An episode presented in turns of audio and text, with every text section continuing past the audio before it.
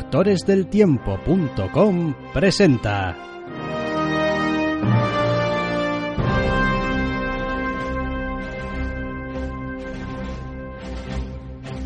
Zascandileando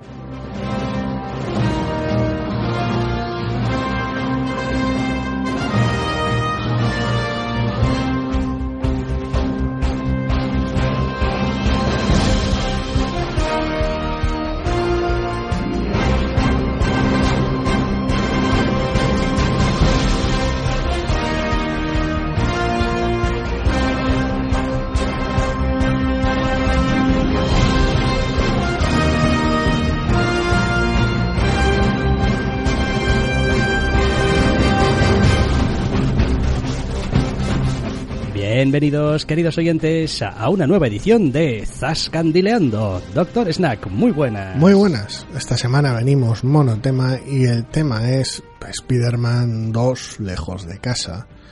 Eh, es un programa que viene entre comillas una semana tarde porque pese a nuestra costumbre de ir el fin de semana de estreno, esta vez no, no pudo ser, con lo cual nos toca hacer el programa ahora.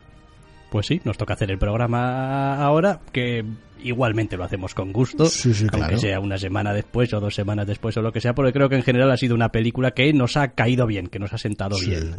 Vaya, independientemente de otras cosas que puedan ir saliendo, conforme vayamos hablando de ella, es una película que a mí me ha resultado muy simpática, muy agradable, muy agradecida de ver también. eh, en fin, quizá habrá también quien diga que es una película no especialmente Spider-Man, mm, quizá mm, con demasiado tributo rendido a películas anteriores del universo Marvel, pero es que hoy en día todo está conectado. En principio, como suele pasar siempre, el comentario va a ser sin spoilers. En este caso, además, creo que es extensivo a, a incluso no solo a esta película, sino a Endgame, ya por, por meterlo en pack. No sea que alguien vaya muy, muy tarde con su ración de Marvel Sí, hombre, sí. y por, por, por la, lo, lo poco que ha pasado entre una película y otra. Y una vez que toque ya hablar con la melena suelta, a golpe de spoiler, como siempre, avisaremos de manera auditivamente clara. Sí, a ver, eh, vamos a empezar poniendo los pros de Spider-Man lejos de casa. Bueno, para empezar, Spider-Man. En la Sp- película es Spider-Man. Lejos de casa. Lejos de casa. No No, es- no es Spider-Man. No es Spider-Man. No, Spider- es Spider-Man. Spider-Man. Lejos de casa. No lejos de casa, no home. far from home, es Spider-Man, lejos de... Pero bueno, quiero decir, en un mundo donde tenemos Ant-Man y la avispa, pues quiero decir ya cualquier cosa. Sí, sí. Yo sigo con el problema visual de siempre, que siempre no, no termina de gustarme el guion en Spider-Man, pero esa es otra batalla. Sí, se, se refiere al elemento gráfico del... No, no, al guion. no al guion, no al la- script como tal. Vale, eh, una cosa que pongo, como decía, en el apartado del pro en general, aunque después pueda tener sus aplicaciones más acertadas o menos acertadas. Desde que Marvel empezó a meter la cuchara en estas películas de Spider-Man, que recordemos, esto no es una película de Marvel, Marvel es una película de Sony. Sí. Eh, ha intentado, a ver, agitar un poquito la coctelera. Sacar igual algunas cosas de su ámbito de la comodidad, de su zona de confort. Eh, aquí tenemos un claro ejemplo. Spider-Man, lejos de casa, no tiene lugar en Nueva York. Y de entrada es una de estas decisiones que dices tú, pero ¿por qué has tomado esta decisión? Es como, decir, ¿qué, qué te ha hecho Nueva York? Es como si es su hábitat natural, si es el sitio donde más a gusto vas a ver al personaje, donde te va a parecer que está más en su elemento. Batman fuera de Gotham, impensable. Un poco eso. Pero bueno, es la ruta que han elegido tomar. Decir, no, oye, mira, vamos a, a agitar esto un poco. Y la verdad es que a mí, a ratos, sí que, a ver, no es que se me haga raro, porque el personaje es tan, para mí, tan universal que, es decir, podría estar, no sé, en las pirámides de Egipto, que bueno, pues seguiría siendo Spider-Man todavía. Pero sí que es verdad que como que se echa en falta un cierto elemento icónico muy propio del personaje a ratos. Yo sinceramente no lo eché tanto en falta, pero es por la ventaja de que aunque no esté en Nueva York, siempre está en entornos urbanos y siempre en ciudades, salvo alguna excepción muy, muy específica, siempre en ciudades grandes. Con lo cual eh, no es de Spider-Man y su aventura en el desierto, ni Spider-Man y su aventura en la selva, ni nada parecido. Siempre son urbes generosas, con lo cual siempre es esa sensación permanente de, bueno, es él en ciudad y, acaba funcionando, no ya solo desde un punto de vista práctico, tema lanza redes, agarrarse a y tal, sino simplemente desde un punto de vista visual, la propia verticalidad de la ciudad. Otro de los puntos que se ha convertido también un poquito casi casi en juego con las últimas películas que tienen que ver con estos personajes eh, Marvel es, bueno, ¿de qué sabor viene esta película esta vez? Es como, es un thriller de espías, es una mm, película de robos, es una comedia, es un, tiene un tono más dramático. ¿Qué animal es Spider-Man lejos de casa?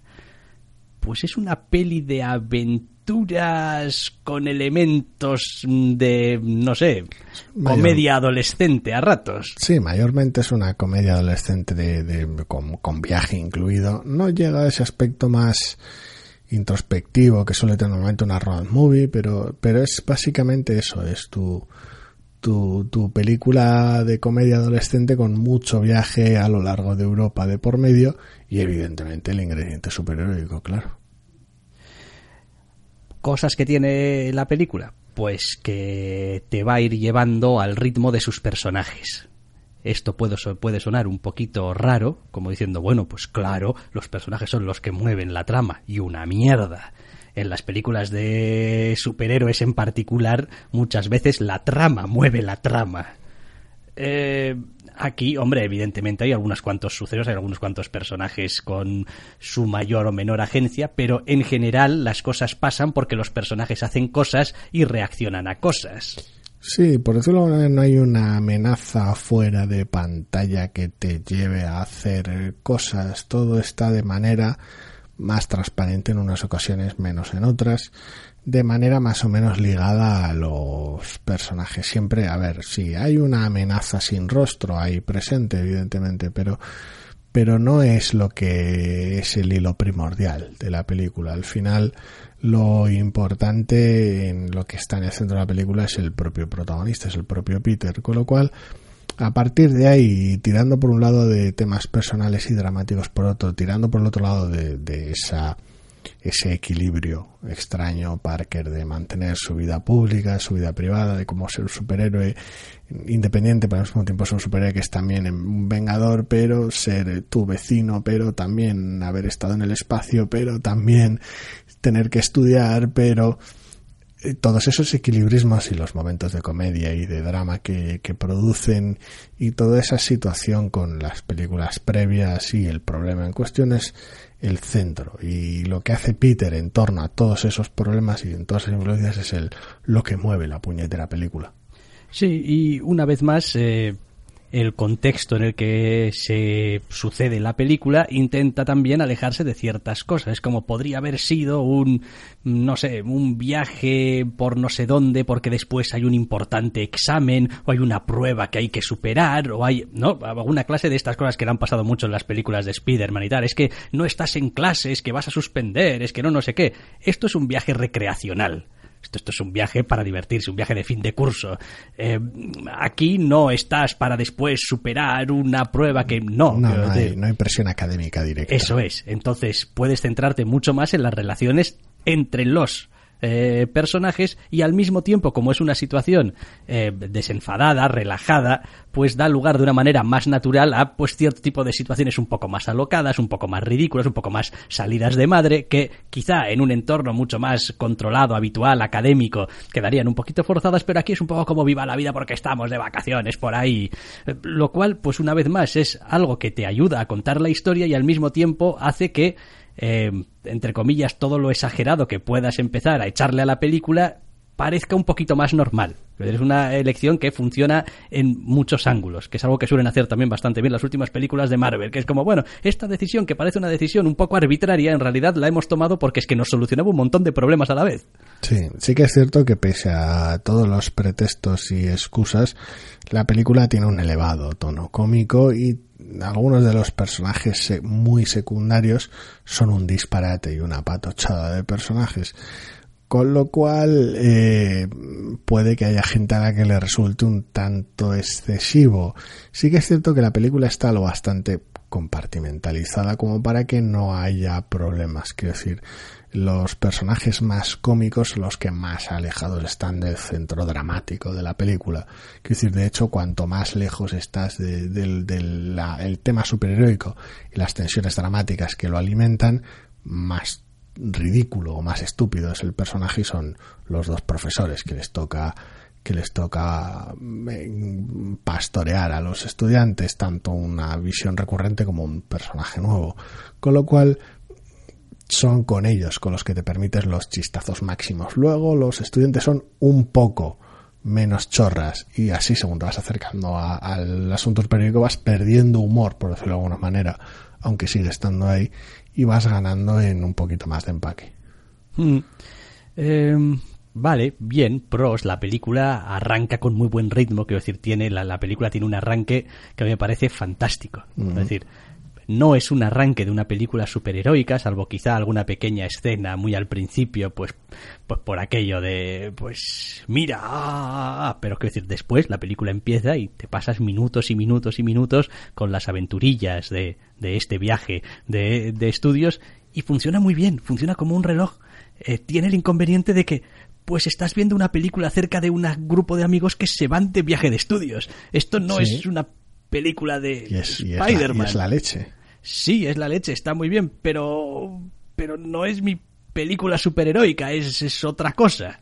Es varias cosas, afortunadamente, no es una película de, de, una sola nota en ese aspecto, con lo cual, por sencilla que sea la película, que tampoco se crea la gente que es nada hiper complicado, eh, la película se permite ser las dos cosas a la vez, y es una de las, uno de los aspectos que le hace funcionar. Si en Homecoming no sé si el título lo tradujeron aquí también o no. Eh, no, creo que lo dejaron en Homecoming porque no había manera de... Traducimos el baile de... Nada, Homecoming a tomar por culo, vale.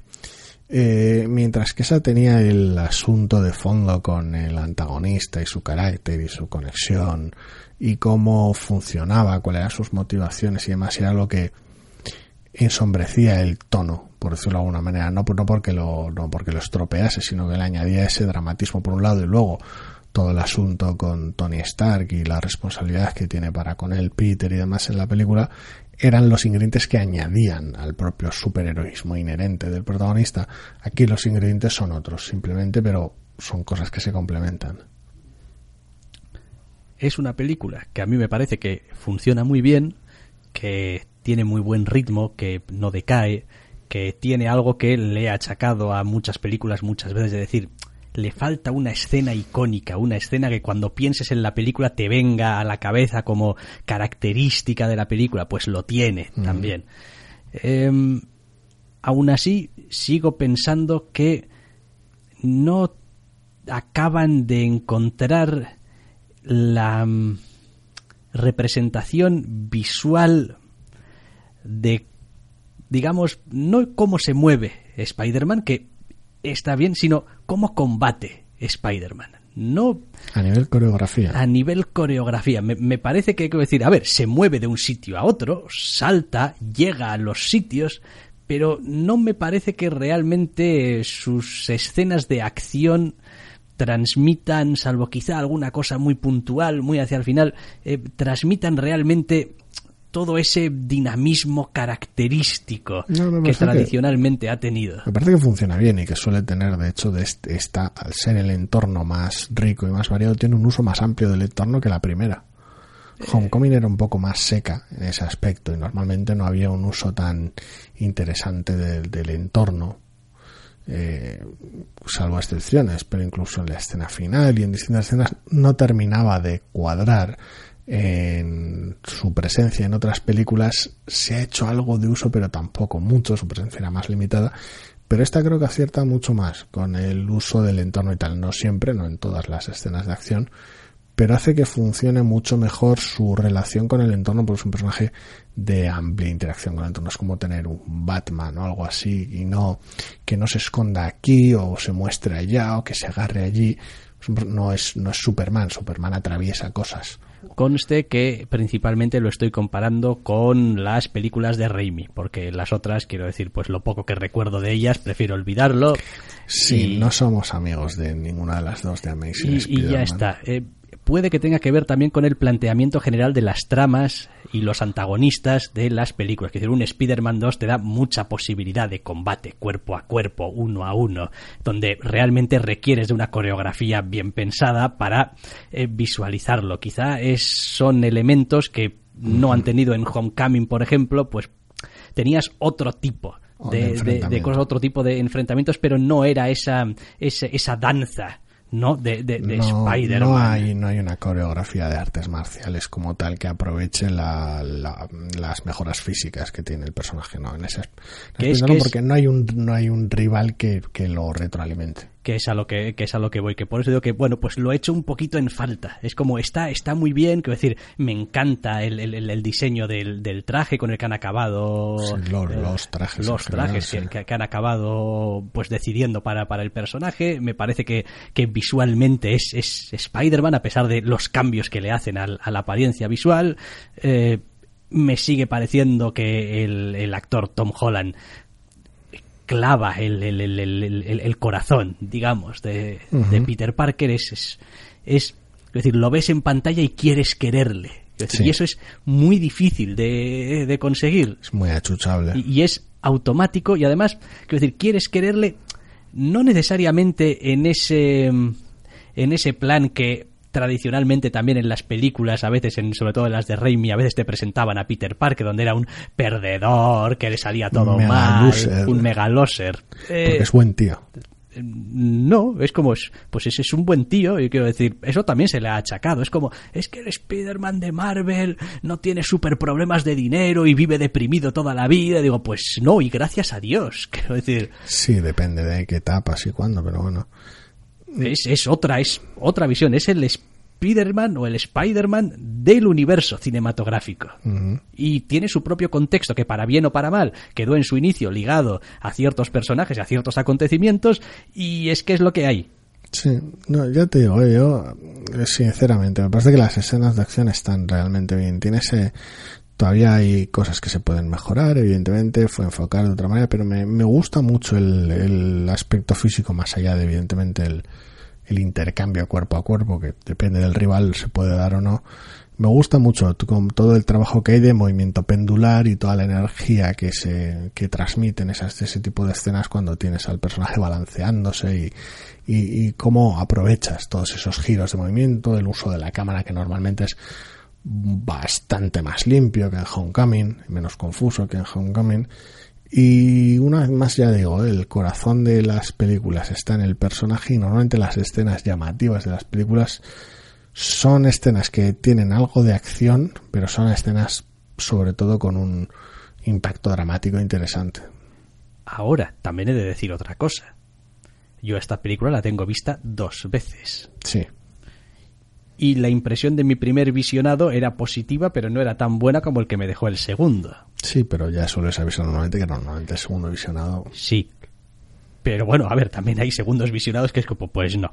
Quiero decir, me quedo con la misma sensación que tenía y ya está, no me funciona del todo bien o no me ha acabado. Eh, en este caso, pues mm, me ha gustado más la segunda vez que, que la he visto, más que nada porque ya sabía los tiempos que manejaba la película. Eh, y pues bueno. No había lugar para el desconcierto con que hubiera más comedia. Pues ahora aquí pues, llevamos media hora y estamos aquí. Yo no tenía mucha idea de lo que iba a ver, sinceramente. Me había, a diferencia de ti, sí que me había visto todos los trailers y tal, y contaba con algún que otro aviso muy genérico y sin spoilers tuyo de, bueno, pues hay más comedia adolescente la que esperaba y tal, pero, pero no tenía ni idea de lo que iba a ver relativamente hablando, sobre todo por cómo me iba a sentar, porque antes de, antes de que fuera yo a verla, ya estuvimos comentando de que tenía esa posición difícil de ser una película que no solo viene acto seguido después de Endgame, sino que viene en general después de Endgame. Y es como, vale, hemos terminado con gran fanfarria y fuegos artificiales y a lo loco nuestra nuestro mega mega movida que hemos montado en el universo Marvel después de una peli de dos horas y pico y que termina de aquella manera y luego otra peli para cerrarlo de tres horas una puta locura otros cientos personajes todo lo grande y ahora y ahora es Spider-Man sabes y dices tú joder entonces, ¿cómo iba a caer, cómo iba a encajar o cómo su posición iba a ser una ventaja o una desventaja? Era dudoso. Y cómo me iba a entrar a la película era muy dudoso, no tenía ni idea.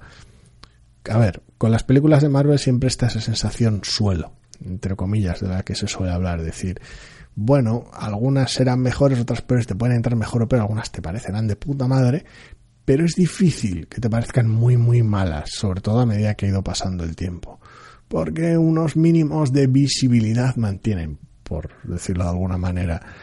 A ver, yo no esperaba que estuviera ahí, no esperaba que fuera simplemente visible la película, pero no tenía ni idea de qué tal me iba a entrar y la verdad es que según la iba viendo era una montaña rusa de disfrute, era como, joder, pues mm, notaba a la gente igual un poco fría antes de verla, pero yo me lo estoy pasando en grande.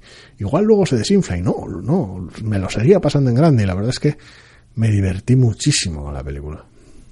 Eh, otro elemento que seguramente ya, hombre, a poco que hayáis estado expuestos a alguna fotografía o a medio tráiler, eh, al menos vamos a comentar que, oye, pues un personaje como Misterio, que lo ves en papel y dices tú, pero madre mía, por esto es un chiqui park, pero ¿cómo lo vas a pasar esto a la pantalla? Pero si esto, esto va a ser un sin Dios. Un tío de verde y dorado con una capa lila y una pecera en la cabeza. Si esto no va a funcionar, bueno, pues, pues funciona. No es que funcione, es que me parece brillante el diseño de Misterio, pero brillante. El diseño está chulo, pero sobre todo una de las grandes sorpresas es tener a Gyllenhaal y que funcione tan bien con Holland. Joder, funciona clavado. Funciona clavado. El, el, tío clava lo que la película necesita de él. Lo clava, lo clava. Es, es, vamos decir, realmente eh, tiene uno de esos papeles en los que no sé, tío, cuando, cuando sonríe y te da la mano, dices tú, joder, es, es su, todo él irradia, eh, no sé, ese, ese sentimiento de amabilidad, de, ah, pues encantado de conocerte y tal, es como, sí, joder, sí. Todas las escenas que comparten me molan mucho, o sea, los, los veo muy bien. Cada vez que interactúan y están en escena me parece una maravilla. muy contento no solo con él, sino en general con los, con los secundarios. MJ tiene algo más de, tiempo en esta peli y le da tiempo a ser su propio personaje siempre en esa posición incómoda de pero no es como ya, pero es que no es el mismo personaje. Y, y los, ya te digo, eh, los secundarios están muy bien, sí que es cierto, dosificados.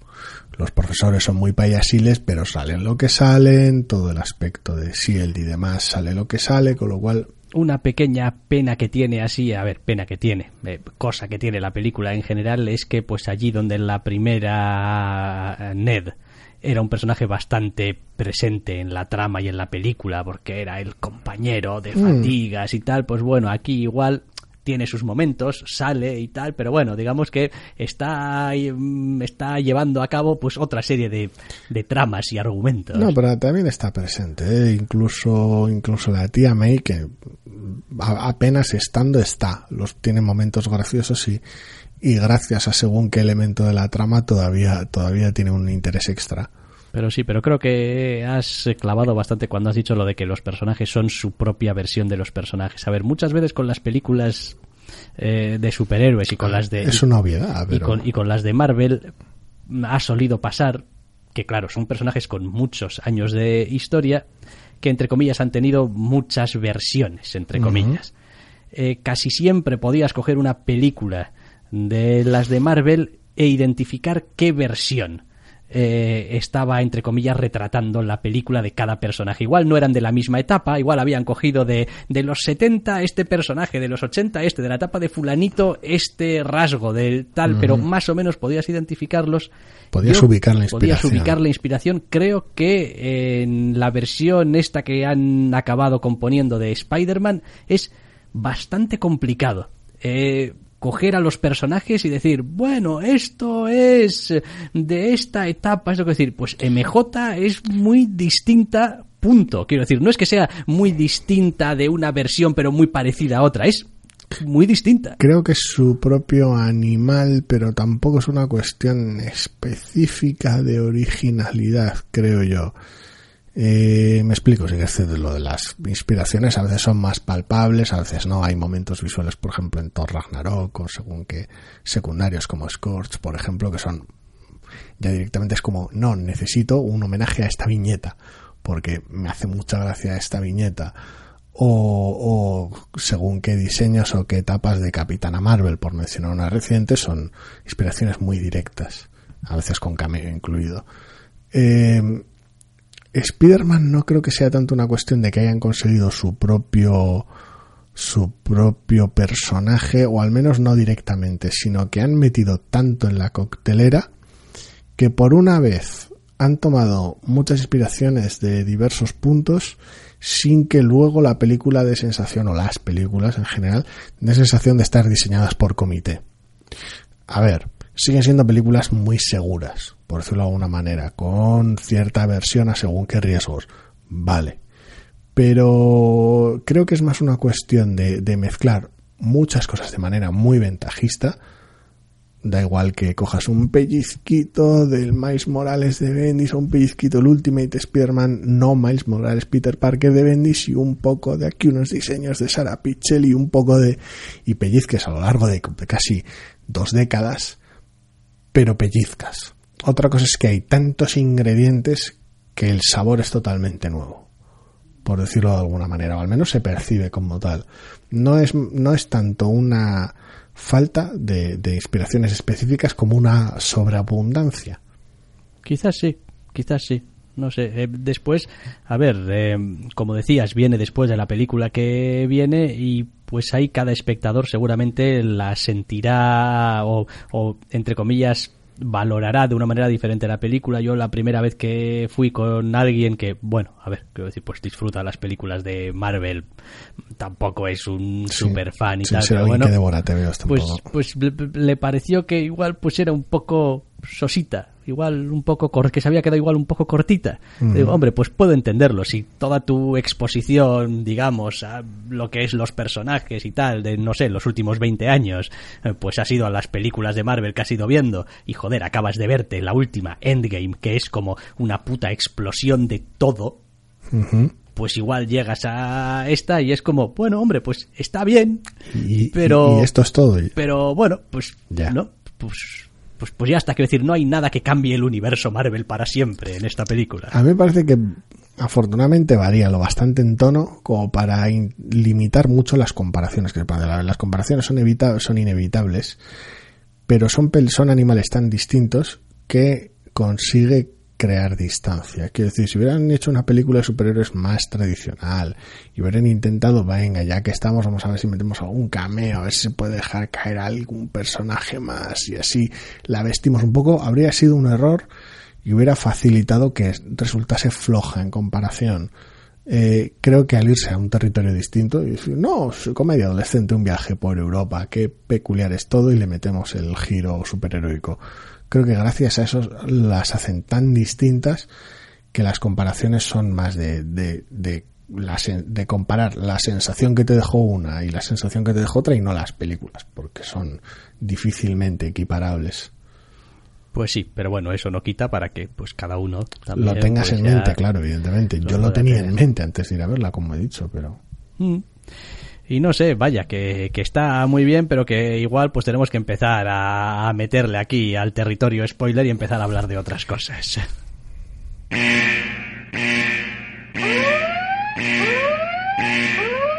Detente insensato.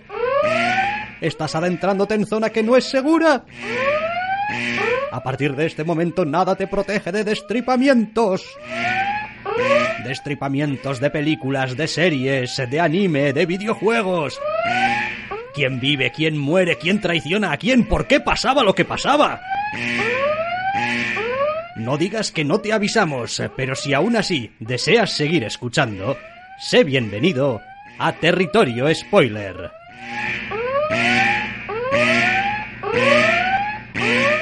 Pues nada, Territorio Spoiler. A partir de ahora ya sabéis qué es lo que hay por si con la advertencia eso no nos quedó meridianamente claro, pues a partir de ahora todo lo spoiler.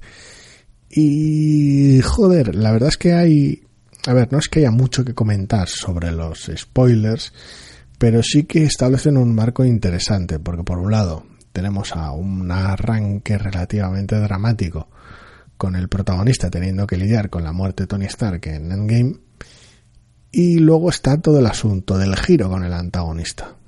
Decir, la peli tenía esos dos elementos, porque bueno, lo de la escena post créditos ya lo dejaremos para el final porque no afecta estrictamente a la película de esa manera. Tenía esos dos elementos que hablar de la estructura de la película y de los tonos sin, sin hablar de esos dos elementos es realmente complicado.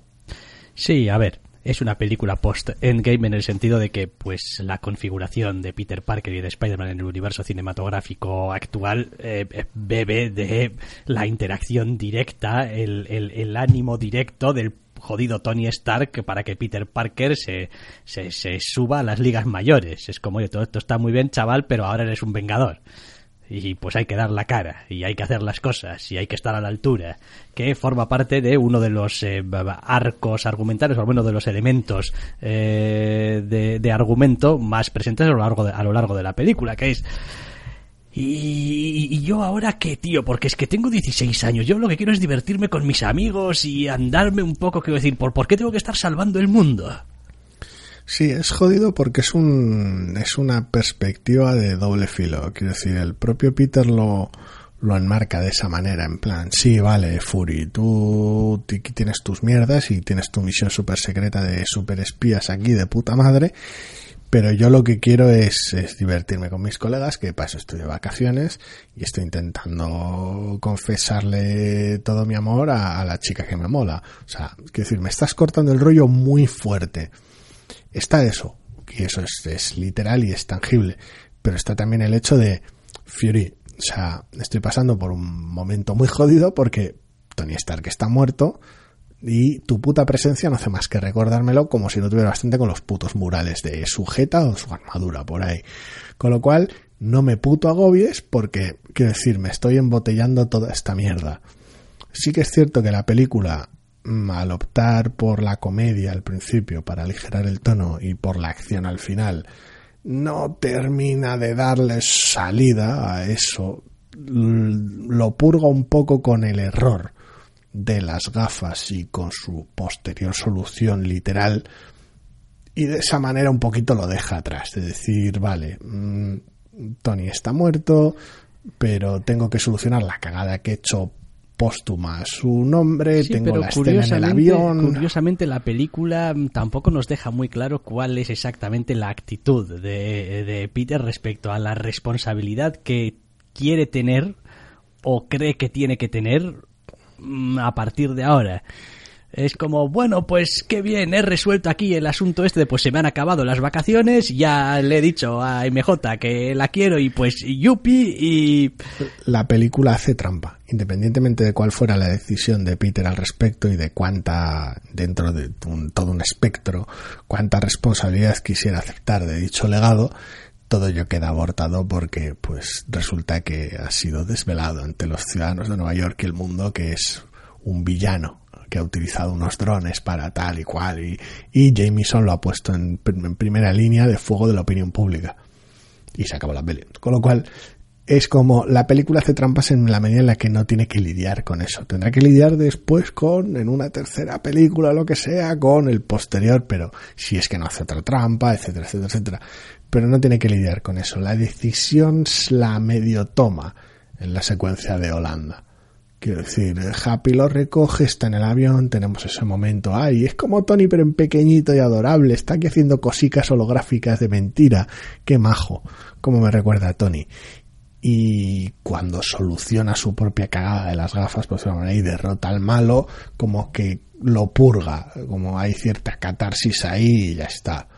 No, no, no es del todo lo que una película dramática pediría, pero joder, ya tienes bastante con la comedia por un lado y con la acción por el otro como para ponerte a hacer demasiados malabares. Sí, aún así, pues bueno, pues un punto que pues lo deja ahí en suspenso y, ya veremos. Em, después, otro elemento. Ay, a ver, mm, como os podéis imaginar, a mí que me vengan vendiendo que em, Misterio es un héroe y tal, pues eh, no cuela. En general, en general no cuela porque no hay otro villano en la peli. Eso también. No poder estar pegándole a CGI todo el día, salvo que quieras hacer otra película de C.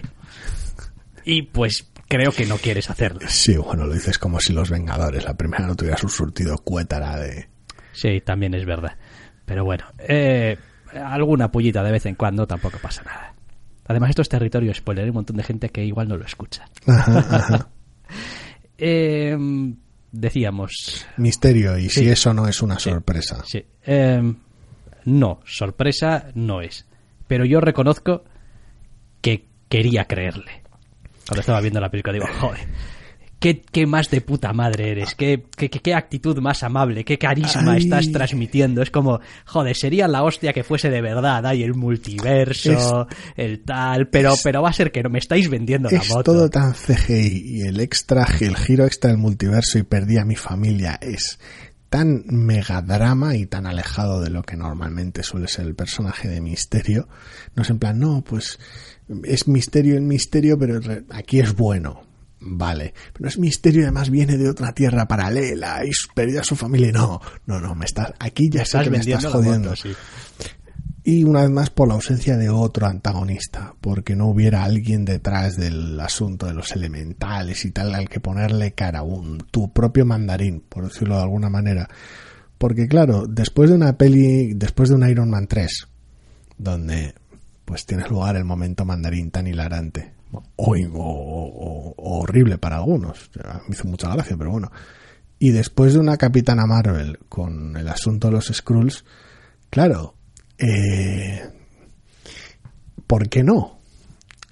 Evidentemente, es como no, pues en realidad pues sí que hay un malo detrás de esto y tal pero tal y como lo plantean. Sí, a ver, y después por el ritmo al que va la película y cómo soluciona el pues asunto. Pues es todo ya está. Ya está. Y digo, pero si llevamos, ¿qué? Una hora de película, como mucho. Es decir, aquí tiene que haber gato encerrado. Evidentemente. Y no me cuentes una milonga de no, ahora se han unido como los Power Rangers. Para el que conoce el personaje, no, no, no ha lugar. No hay lugar a la duda. De decir, otra cosa es que te pueden hacer una, que te podrían haber hecho una jugada tipo Scrooge de decir, ah, no, a mí no me podéis engañar, yo he leído los tebeos y fuck. Pero bueno.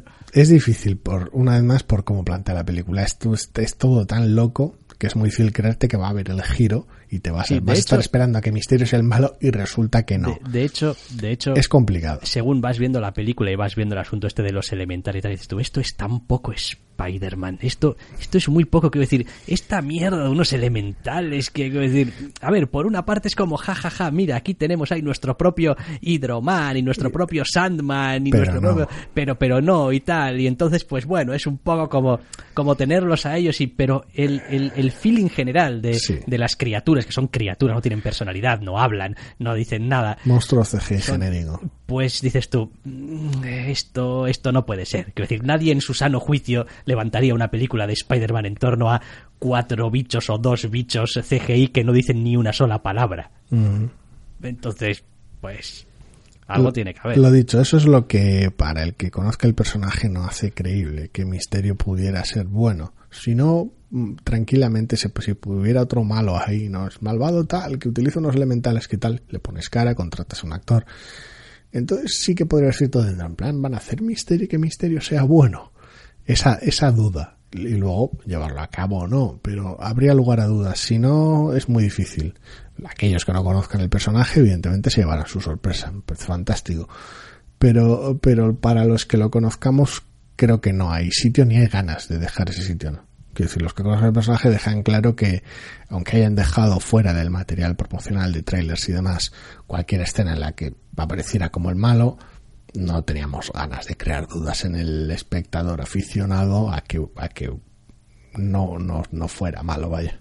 Luego me resultó muy gracioso, aunque también me dio un poquito de pena que no tuviesen realmente material de hemeroteca para respaldarlo, el rollo este de no, todos los agraviados por Tony Stark y tal. Y es una idea que está muy bien, pero solamente tienes al tío de Tony Stark construyó esto en una cueva con una caja de... Sí, el resto son trampas. El resto son trampas. Es una pena que tiene lugar en dos momentos, el no poder contar con Robert Downey Jr.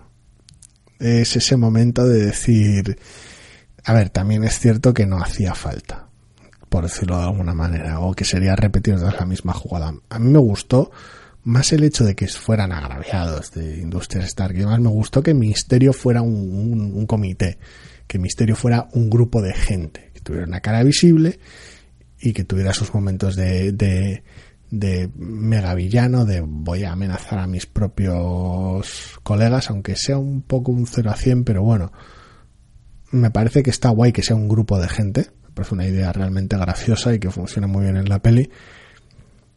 Pero claro, al no contar con Robert Downey Jr. ni para las visiones con las que torturar al bueno de Peter, ni para rodar flashbacks extra, porque contratos y cosas, pues te queda un poquito limitado ese aspecto. Pero también es verdad que no se trata de volver a hacer el inicio de Iron Man 3.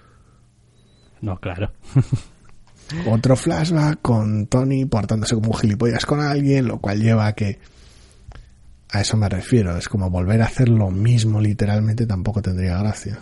Y después pues todo el asunto en sí de el plan este, a ver, el plan en general tiene un poco el, el, el punto idiota de decir, bueno, a ver, esto esto no se sostiene a largo plazo. Es como, puedes engañar un tiempo a... O sea, puedes engañar una vez a mucha gente, puedes engañar un tiempo a bastante gente, no puedes engañaros a todos todo el rato. Por mucho que tengas una tecnología loquísima de no sé qué, porque algún día, pues eso, tu, tu, tu dron perderá un trozo o mm, pasará cualquier cosa. Es un... Y que tu plan sea, no, me voy a convertir yo en el mayor héroe de la Tierra, cuando en realidad dices tú, a ver, por lo que tú... A ver, el problema igual es que el, el villano de nuestra película en realidad no tiene ni puta idea de las cosas. Porque te puedes establecer como el mayor superhéroe de la Tierra, pasado mañana vienen a tocarte el timbre los Kree, o me da igual, cualquier cosa de ahí fuera, y eres un puto fraude. Uh -huh. y, y, te van a limpiar el forro, pero de una manera que no es ni normal. Sí, porque tampoco es un rollo Los Increíbles uno, de decir, no, bueno, pues voy a hacer tecnología que tal y cual y así todo el mundo tendrá acceso a no, no, no. No, no. es en plan, construiré mi propia armadura de Iron Man y no, no, construiré mi propia... Robaré unos drones. Sí, sí.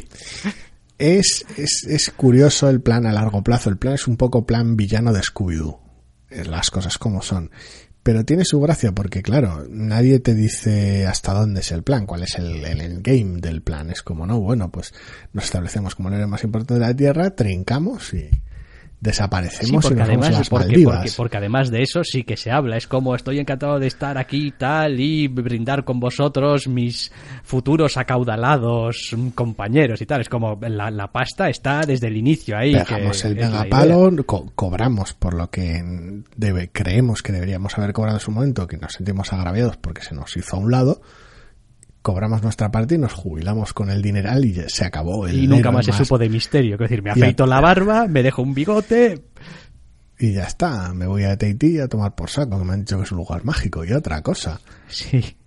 Eh, es como que decir, y, y para cuando venga la amenaza alienígena, que, que, que, vamos, que busquen a Hulk, a mí que me estás contando. Sí, después, bueno, dentro de lo que cabe, otras cosas que más o menos soluciona con una cierta dignidad es, pues, oye, ¿y MJ cómo va a descubrir o no va a descubrir que es Spider-Man o no es Spider-Man? Bueno, pues... Teniendo eh, dos dedos de frente, porque madre mía, Peter. Exactamente, como pues ya está, más o menos. De hecho, la propia película hace chistes de ello, con sí. nadie va a comentar lo raro que es todo esto. Pero la película se, los, se, se, las arregla pues para hacer un chiste con ella.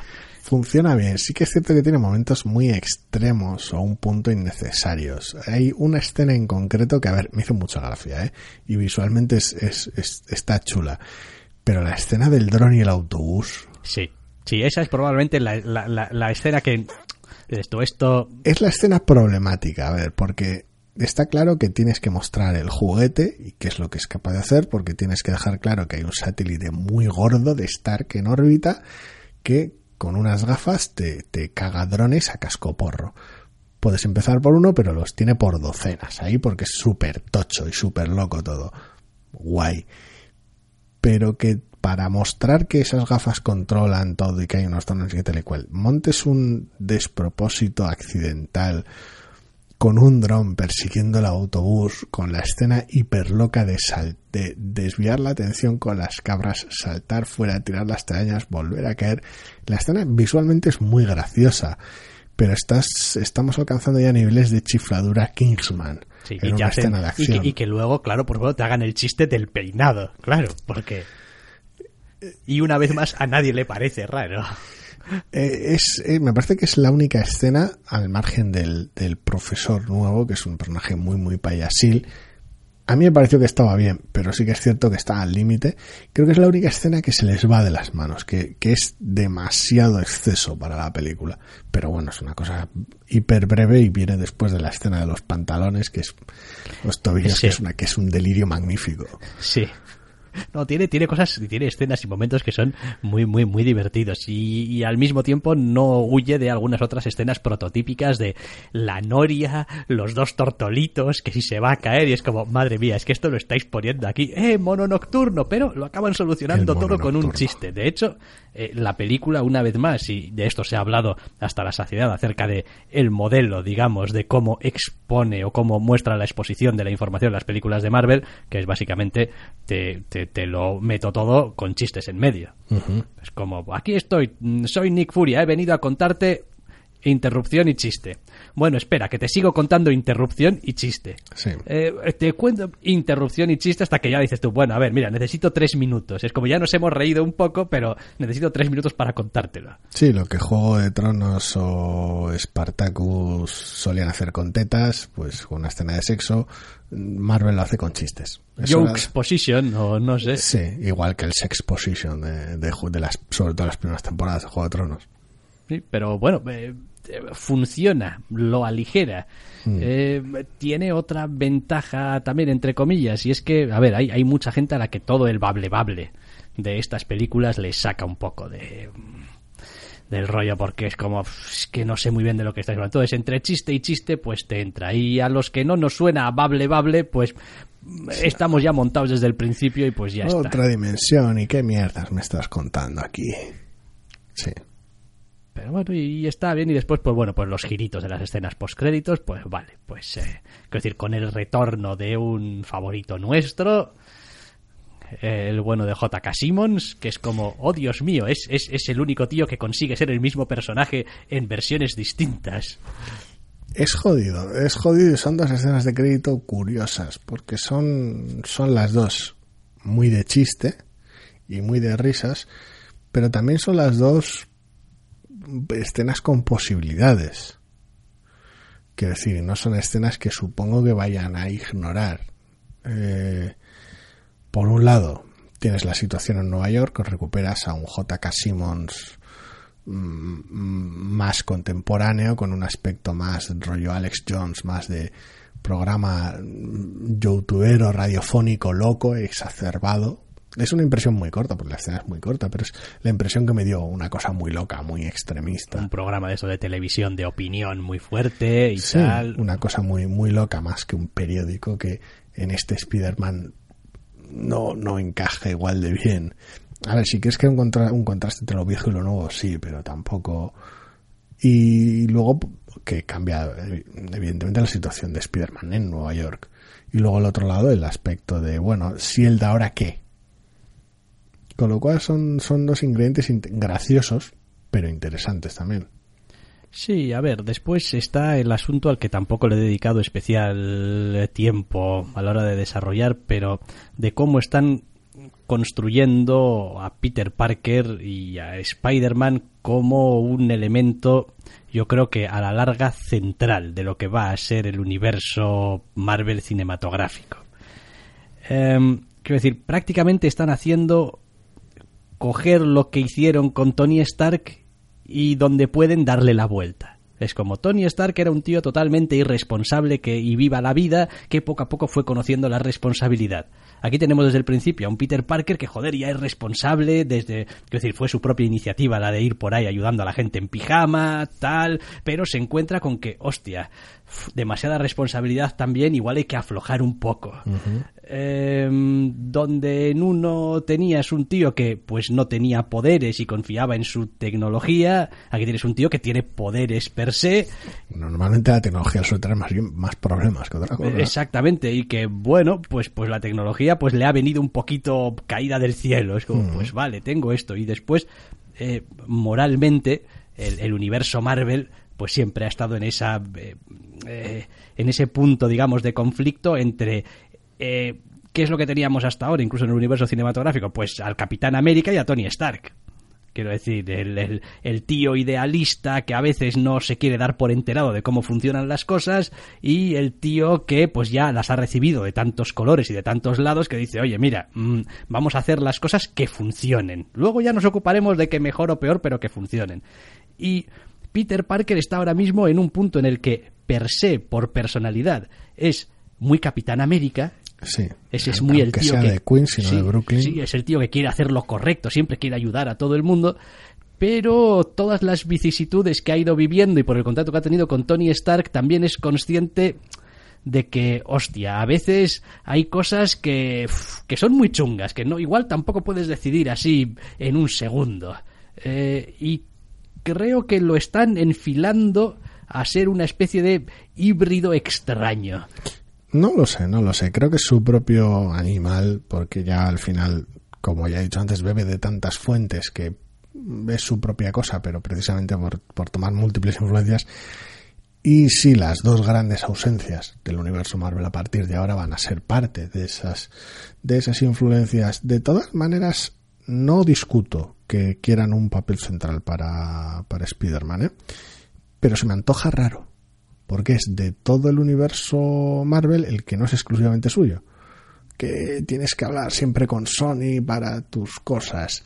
A ver, parece que han alcanzado un estado de gracia tal que y, si de, funciona... y, de, y de éxito que Sony no va a ponerle pegas mientras se respete su porcentaje o lo que demonios saquen del asunto. Yo eso lo entiendo pero no sé, no sé. Es que también tiene, me parece es que, una decisión rara. Es que también tienen otra ventaja. Quiero decir, es Tom joven. Holland tiene 23 años. Quiero decir, ahí tienes actor para 15 años. Sí. Eh, para 15 años y todavía seguiría siendo un tío joven. Uh -huh. eh, ¿Vas a dejarlo pasar? No. Un, un, tío que ya es un actor que lleva un par de papel, pues lleva cuatro películas ya con el personaje, que cae en gracia, que a la gente le gusta, que... Técnicamente cinco. ¿Cinco? Civil War. Civil War. Bueno, bueno, casi no sale en Endgame, pero... Bueno, vale, sí. Cinco. Eh, eso hay que aprovecharlo. Es que, amigo, es que valores de futuro como esos te los encuentras muy rara vez. ¿Y qué tienes ahora para tirar del, del carro? Pues... A ver, no sé cuán, cuáles serán los planes y de hecho cuando salga el programa ma mañana, porque lo estamos grabando en viernes, es posible que desde San Diego se haya arrojado algo de luz. Bueno, tú públicalo cuando quieras. Yo hasta el domingo Ah, es verdad, esto es para los, los TVOs me han llenado la cabeza de cosas raras, cierto. Esto, esto es Zascandileando saldrá pasado mañana. Con lo cual es posible que ya en San Diego hayan Por arrojado... si alguna vez no os habéis enterado, no, no creo que sea posible, pero hacemos otro podcast que es de TVOs que se llama Entre Cómics. Difícil, ¿Cómo aprendo? Difícil sería no saberlo. ¿Cómo aprendo de los grandes eh, héroes de esto de hacer publicidad como David López? Eh? El dejar caer. El dejar caer. Yo, por si acaso. Eh, no puedo creer que lo hayas vuelto a hacer, en fin, es al margen de la coña. Eh, así que es posible que arrojen algo de luz este mismo fin de semana en San Diego, pero por las cosas que están en el aire, una secuela de Pantera Negra, puede que algo del Doctor Extraño, con tiempo más Thor, con Taika Waititi y tal, más Guardianes de la Galaxia, una peli de los Eternos. ¿Qué cojones pinta Spider-Man en, nada de eso? Ese es el asunto. Ya, pero, es que, pero es que entonces, ¿quién es ahora mismo el, el, el, ancla moral del universo Marvel? No, a ver, ancla moral, necesites o no necesites un ancla moral, ya dis discutible o no. Realmente sí. Bueno, vale, el... ¿quién es el corazón del universo Marvel ahora? No, a ver, la cara visible es él, eso está claro, es el personaje identificable de lo que va a quedar, pero también por su elemento legado con lo que era la cara visible antes, que era Robert Downey Jr., pero el asunto es más que nada porque el resto de personajes van a ser prácticamente nuevos. El asunto está en que si de cara al futuro vas a hacer algún otro tipo de team up, que no te venga ya dado de caso, es decir, no una película de grupo, quiero decir una película en la que aparezcan personajes de varias películas distintas, ¿cómo cojones lo haces? Porque claro, Vengadores con Vengadores que no han tenido sus propias películas, Pantera Negra y Spider-Man. Y, y un eterno. Es como, ese es el rollo. Y si no es Vengadores, Defensores o lo que te apetezca, lo, lo que sea. Pero claro, tu, tu gran película de crossover, suponiendo que las vuelvas a hacer. No, hombre, yo lo veo, lo veo claro, eh. Quiero decir, eh, la guerra del infinito y Endgame son voluntariamente muy muy escasas en Doctor Extraño, Pantera Negra, Capitana Marvel, eh, que son las tres cabezas visibles gordas de lo que te A queda ver, ahora. mí- Y Spider-Man. A mí me gustan los, los team-ups graciosos. Sobre todo cuando hay mucha... much- Quiero decir, mucha- con esos cuatro, mucha a Ant-Man lo puedes rescatar todavía porque tampoco ha tenido mucho tute. Eh, ya tienes cinco, eh, que tampoco necesitas un montón. Y si, hace, pero y si son- hace falta, te rescatas una visión de refiero- Wakanda. Y a cascarla, que, que ha estado también ausentísimo. Me refiero a que son personajes hiperdispares. Claro. Entonces que son, son material para un para un team up, para un dueto y sigues gracioso. teniendo un Thor todavía. Por ahí, sí. Por sí, ahí. porque vas a hacer una cuarta película. Me refiero a que son personajes muy dispares que dan igual más para un dueto gracioso. Spider-Man y el Doctor Extraño. El Doctor Extraño y la Capitana Marvel. clásico. La Capitana Sí. Marvel y Spider-Man. Personajes que no tienen nada que ver el uno con el otro porque que es la máquina de hacer dinero y loles. Pero claro, no es tu gran película de equipo. Ya, pero es que. Igual no te apetece hacerlas ya. Es que O quieres darle un tiempo porque no las vas a hacer más grandes y más que- largas es que... que lo que lo que parece evidente es que no puedes volver a pensar en un plan a 20 películas vista. Porque, decir, madre mía. Porque quiero decir, eh, la- ahora en la siguiente película que saques, sacas una mierda que parezca apuntar a un villano, no sé qué, para la siguiente, y en la siguiente otro apunte que parece que. Y la gente, a ver, pues eh, se lo tomará como cada uno es se lo tome. el nuevo Thanos. Es- sí. es- eso para empezar. Eso para empezar. Y, y- y segundo, me estás diciendo que tengo que esperar 10 años. Yo lo quiero ahora. No lo sé, no lo sé. A ver, han apuntado cosas graciosas, porque ahora SILT tiene su propia estación espacial loca, con Skrulls y movidas, y ya veremos si es SHIELD o SWORD o Alpha Flight o lo que el nombre que les apetezca ponerle. Pero bueno, no sé, el espacio está lleno de movidas que las que puedes tirar. O podría ser simplemente un chiste y ya está.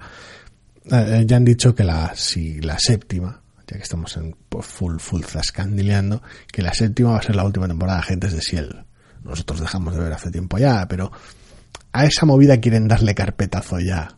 Así que supongo que estarán interesados en buscar otras, otros caminos. Todavía no se sabe prácticamente nada de sus series de televisión. Sí, una con Loki, otra con el Halcón y el Soldado de Invierno. Guay, pero Sí, ya veremos, ya veremos. Hay todavía mucha tela que cortar, que cortar en ese aspecto. Pero nosotros vamos a cortar también, yo creo ya, porque estamos empezando a divagar ya sobre el universo cinematográfico. es la hora de divagar. Eh, y en cualquier caso, pues bueno, con que os quedéis con la idea de que pues es una película que mola, que es divertida, que se ve con una sonrisa en los labios, eh, no sé. Es decir, a ver, habrá gente que igual quiere algo más de su película de Spider-Man. A mí me parece que, que lo que quiero es pues una película de Spider-Man en la que a Spider-Man le pasen cosas y descubra cosas y, y me haga sentir un poquito de emoción, que es algo que pues no sentía con las películas de Spider-Man desde hacía mucho tiempo, porque en fin, últimamente pues en algunas versiones teníamos pues pues en fin, Afortunadamente también hemos tenido Homecoming y eh, Spider-Verse. sí, correcto. Y bueno, pues esto está ahí un poquito alineado en el Spider-Man que mola, tío. Ya está, es lo que hay. Ay, vale, pues ponemos punto y final ya. Y yo creo que, ¿qué? Nos vamos a tomar unas vacaciones. ¿De Zascandileando? De zascandileando. Es posible que sí. Es probable que esto sea el último zascandileando hasta Dios sabe cuándo. Hasta después de vacaciones Después de, vacaciones. Igual no, igual hay alguna clase de programas choprecha eh, la Igual- semana que Igual viene. hay algo corto la semana que viene, pero no prometemos nada hasta últimos de agosto. En cualquier caso, nos despedimos ya y os esperamos en el próximo programa. Hasta el próximo.